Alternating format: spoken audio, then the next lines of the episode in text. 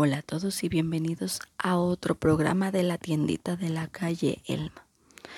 Como saben, los Pokémones son unas criaturas que por varios años se han mantenido como los favoritos dentro de los coleccionables, ya sean peluches, juegos y demás merchandising que se vende sobre el tema pero estos monstruos de bolsillo han sabido ganarse a toda una generación de jóvenes y adultos, personas que disfrutaron de los capítulos del anime y que llevan por mucho tiempo este gusto.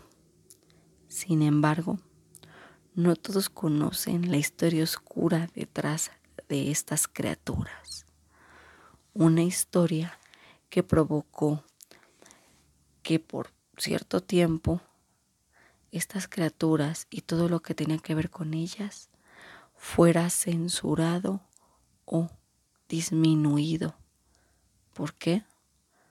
Porque parece ser que muchos hechos lamentables tenían que ver con estas criaturas, con estos Pokémones, al grado que algunos suponen que hay capítulos malditos y criaturas malditas que rodean todo este tema.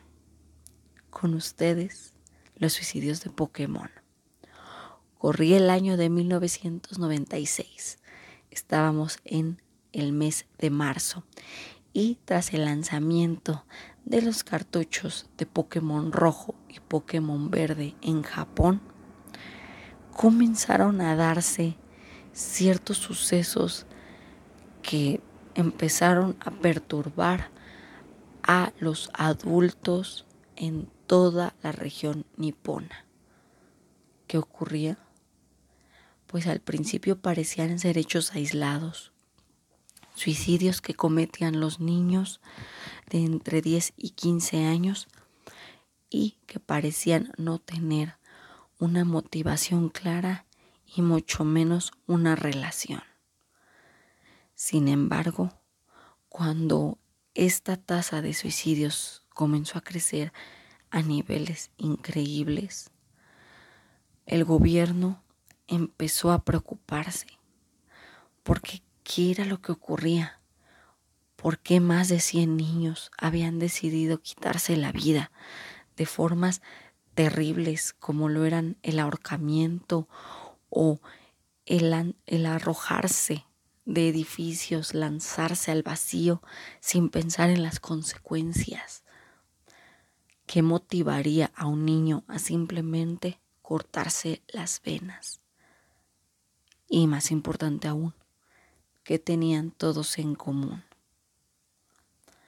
Conforme se fueron adentrando en las investigaciones, empezó a salir el tema de estos cartuchos, Pokémon rojo y Pokémon verde.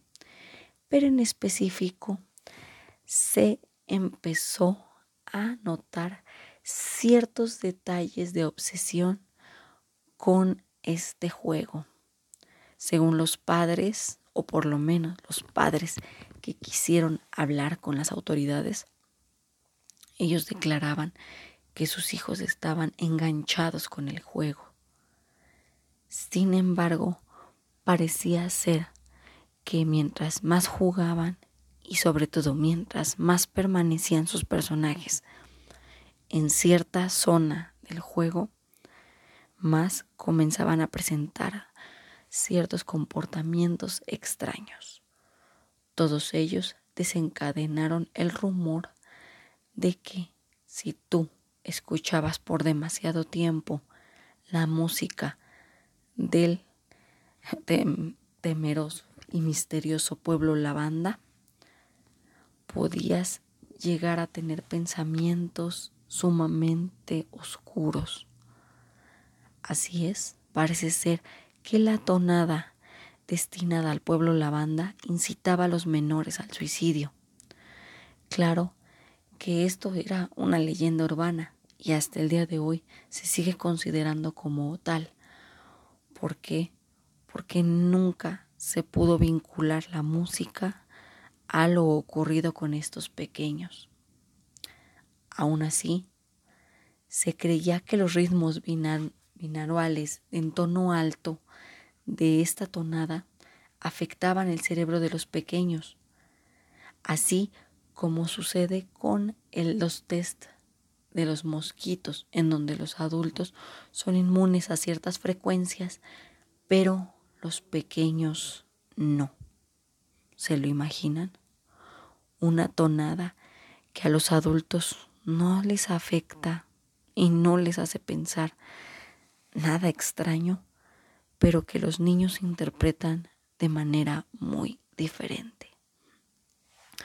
Por supuesto que este rumor esta leyenda urbana disparó en redes, al menos en las que había en ese entonces, lo que se conocería como el síndrome del pueblo lavanda.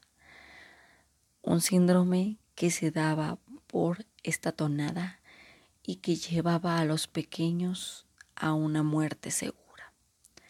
Esta leyenda urbana amenazaba con llevarse a los pequeños y por supuesto alertaba a los padres no solo de Japón sino de otras partes del mundo.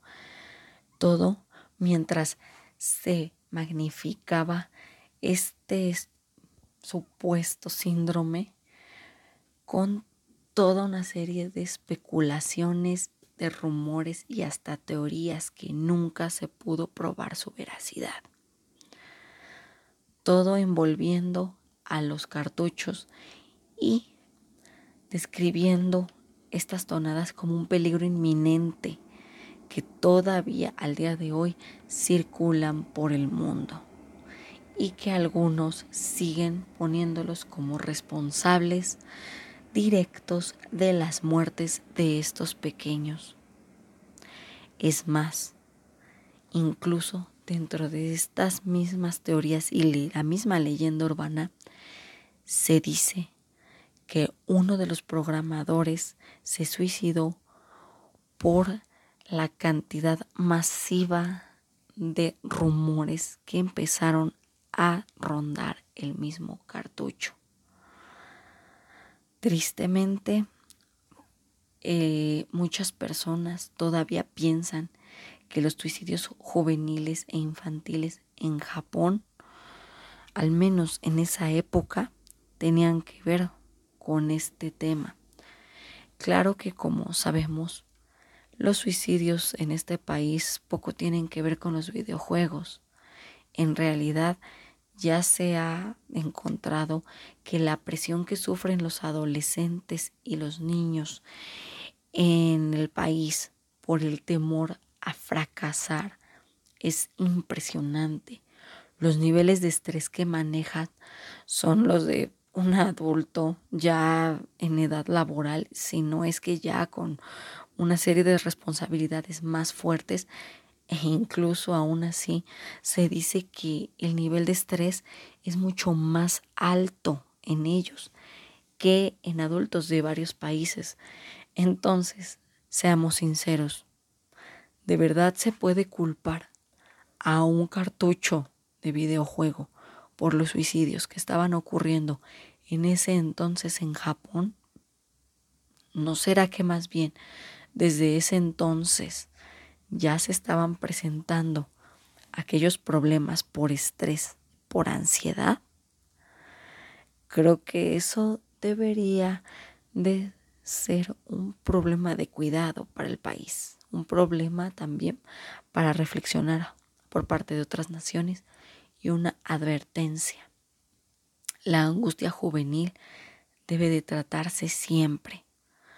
¿Por qué? Porque esta, si no se ve a tiempo, los síntomas se puede convertir en un problema que a la larga puede ocasionar obsesión, terror supremo y una locura que inevitablemente puede llevar al niño o al joven en cuestión a querer acabar con su vida. De todos modos, y por si las dudas, yo les recomendaría que tuvieran mucho cuidado con esa tonada de pueblo lavanda. Seamos honestos, no suena como lo mejor que puedas estar escuchando un fin de semana a medianoche. Esto fue la tiendita de la calle Elma. Que tengan una excelente noche y hasta luego.